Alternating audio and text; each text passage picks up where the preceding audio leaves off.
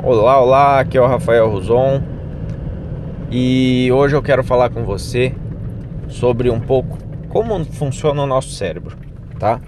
Esse é um assunto bem apaixonante para mim, eu adoro falar sobre isso e decidi compartilhar aqui. Vamos lá.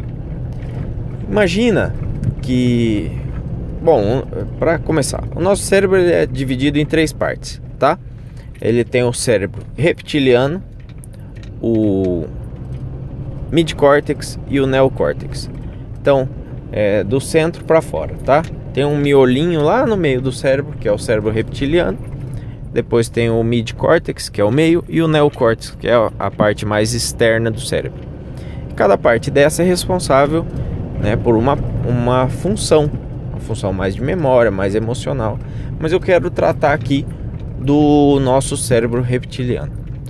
A nossa a função do nosso cérebro reptiliano, reptiliano por quê? Porque ele é o cérebro primitivo, tá? Ele é a, a parte mais é, de instinto de sobrevivência. Então, ele só se preocupa em comer é, e ficar vivo e pro, é, procriar, tá? Nosso cérebro reptiliano é isso. Então, ele está sempre buscando comida, buscando reprodução e buscando continuar vivo. Aí, lá no nosso, nos nossos ancestrais, lá os homens da caverna, eles estavam caminhando na mata, de repente aparecia um barulho, um barulho estranho, alto lá. O que que acontece? Eles ficavam atentos, preocupados, né? O cérebro reptiliano falava: opa, aconteceu alguma coisa aqui. O que, que será que é? Então é uma ameaça. Opa, ameaça. O que, que eu tenho que fazer? Eu vou fugir ou vou lutar? Né? Ele rapidamente, em milésimos de segundo, ele pensava nisso.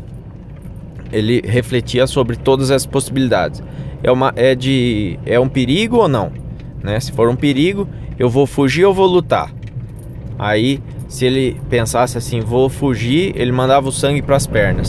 Se ele pensasse, vou lutar, analisar a situação rapidamente, vou lutar, era para os braços né? Se não era uma ameaça, ele olhava e falava assim: isso é interessante ou não? Né? Interessante para quê? Para se alimentar, né? Ou para procriar. E se não fosse interessante, ele descartava a informação e continuava a vida. Então era um barulho, podia ser só uma lagartixa andando no meio do capim, pronto, não era nada, acabou. Mas o cérebro reptiliano fazia essa análise em milésimos de segundo. E até hoje é assim. Só que na nossa vida cotidiana, os riscos de vida são muito menores, né? Então, o que, que o cérebro reptiliano age? Como é que é a principal ação dele hoje no nosso dia a dia? Ele analisa se é, alguém está tentando te enganar, por exemplo. Então, ele é como se fosse um guardião da sua integridade, da sua qualidade de vida e tal. Então, ele está ali e se alguém chega perto de você, ele analisa a pessoa. E como que ele analisa? Né? O nosso cérebro ele busca atalhos, tá? Então se a pessoa, imagina que você está andando na rua e tá à noite, um breu, pouquíssima iluminação, tá? Você está andando e de repente surge um indivíduo vindo ao seu encontro de frente. E você consegue perceber que aquele indivíduo ele tá com uma roupa escura, um capuz tampando o rosto, a mão no bolso, no bolso da blusa. Você fala, opa, esse cara é meio esquisito. O cara vem andando estranho, né? Aí ele atravessa a rua vindo pro seu lado. Você já fica antenado. Você fala assim, opa, esse cara vai me assaltar. Então, olha só o que está acontecendo no seu cérebro. Você só viu uma pessoa. Você não sabe nada ainda. Mas o seu cérebro, ele busca na memória situações parecidas para tentar interpretar. Você fala, não, um cara tentando se esconder, com a mão escondida no bolso, pode ser que ele tenha uma arma. Isso aí não está me cheirando bem. É perigoso, né? E ele vai começar a analisar a situação se ele vai conseguir enfrentar ou vai fugir, né? Aí de repente, a pessoa tira o capuz e olha e é um grande amigo seu, tá? Então você relaxa e se entrega. Bom, Então, o nosso cérebro ele cria esses atalhos. Então, ele analisa muito a, o ambiente e busca na memória situações parecidas. Então, são atalhos mentais que o nosso cérebro tem, tá? É, então, toda vez que você vai conversar com alguém, você vai se relacionar com alguém, você tem que imaginar um pouco como que aquela pessoa vai interpretar a sua abordagem, o seu jeito, né? O, seu, o jeito que você está vestido, o jeito que você fala, porque internamente no cérebro ela começa a buscar aquilo na memória. Fala, pessoas com esse estilo já me, me ajudaram ou já me trouxeram prejuízo, né? Já me trouxeram alegrias ou já me trouxeram tristezas. E ela começa a fazer um pré-julgamento de você, tá? Então esses atalhos mentais que o nosso cérebro tem é, são para encurtar o tempo de decisão, ok? E agora você consegue usar isso ao seu favor, já que você sabe disso. Então não é bem aquele negócio, né? Não, os outros têm que me conhecer, tem que isso, que aquilo. Não, você tem a sua parte no processo de demonstrar que você é uma pessoa confiável, que você vai ajudar, que você vai trazer bem. Tudo bem. Agora vamos pensar em atalhos mentais. Um dos atalhos mentais mais utilizados na história se chama história. Você, quando era criança, sempre ouviu história dos seus avós, dos seus pais, te contando, né, como que era. Ele transmitia muitos valores para você e isso é, te fez crescer uma pessoa que gostava de história. E como sempre te contaram histórias, você automaticamente aceita uma história muito melhor do que um conselho. Concorda comigo? Se eu chegar para você e te contar uma história, você começa a, a se ver na história um pouco, você de certa forma, você acredita muito mais fácil numa história do que apenas num fato, numa, no, no fim, né, na moral da história. É, por exemplo, vamos supor que eu quero dizer para você que você seja uma pessoa proativa. Olha, eu espero, é, tá? Tô falando aqui com o meu funcionário.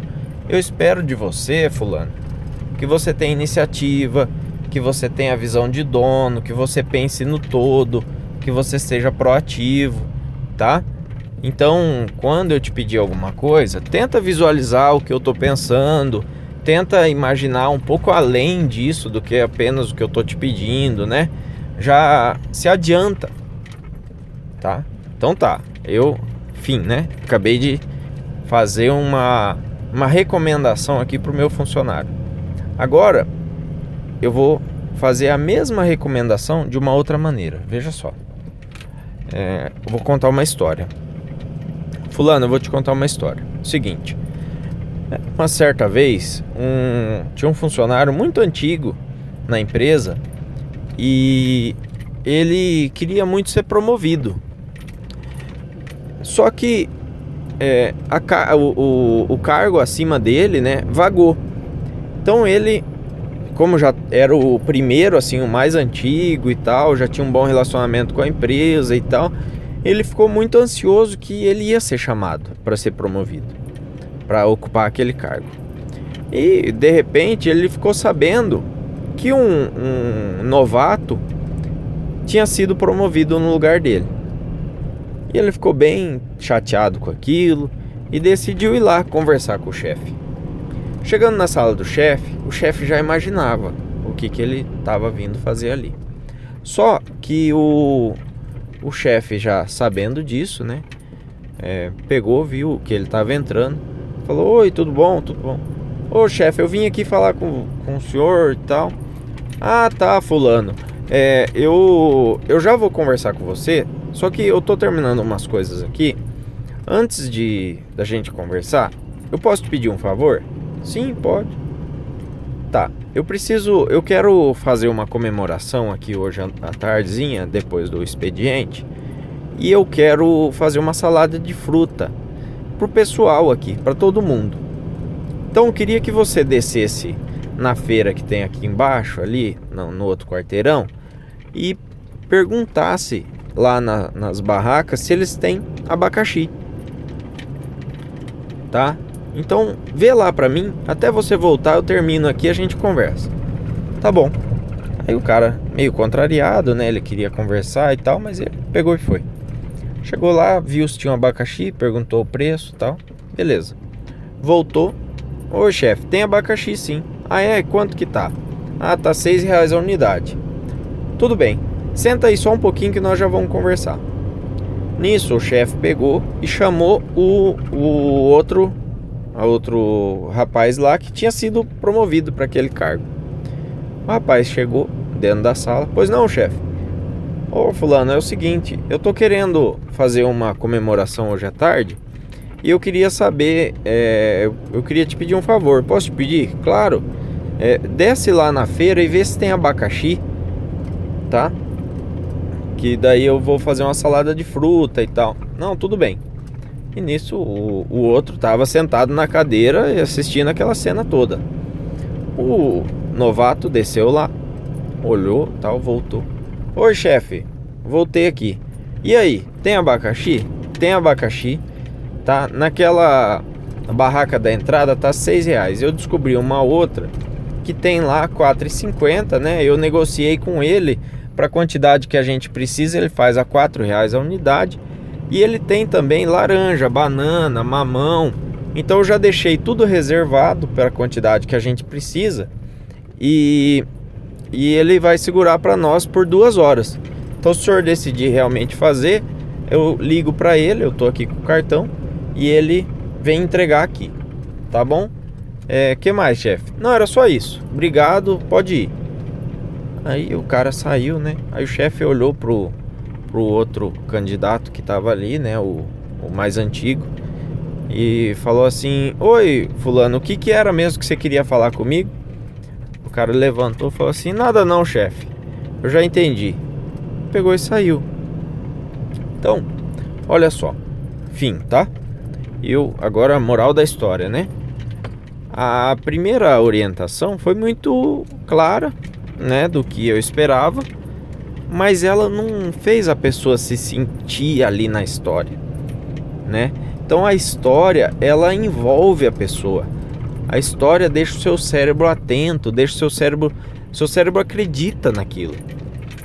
E esse é um, um jeito de você não chegar ofendendo, né? Esse croc brain aí, o o cérebro reptiliano, o cérebro primitivo, né, o guardião do portão, você não, não deixa ele ligado. Porque dependendo do jeito que você aborda, o, o seu cérebro ele pode entrar num tipo assim, num estado de na defensiva, né? Ele prepara os escudos, ele fala: "Pera aí, vai vir coisa".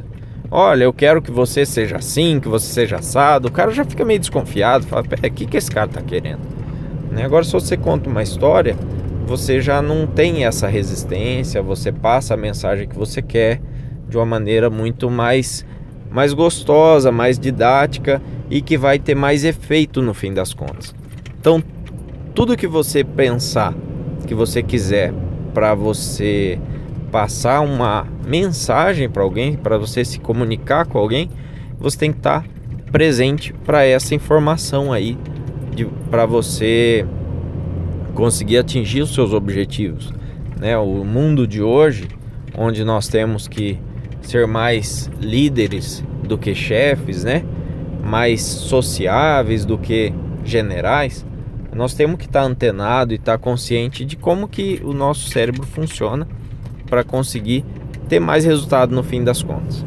Tá bom? Então era isso. Um grande abraço. Fique com Deus e vamos em frente. Tchau, tchau.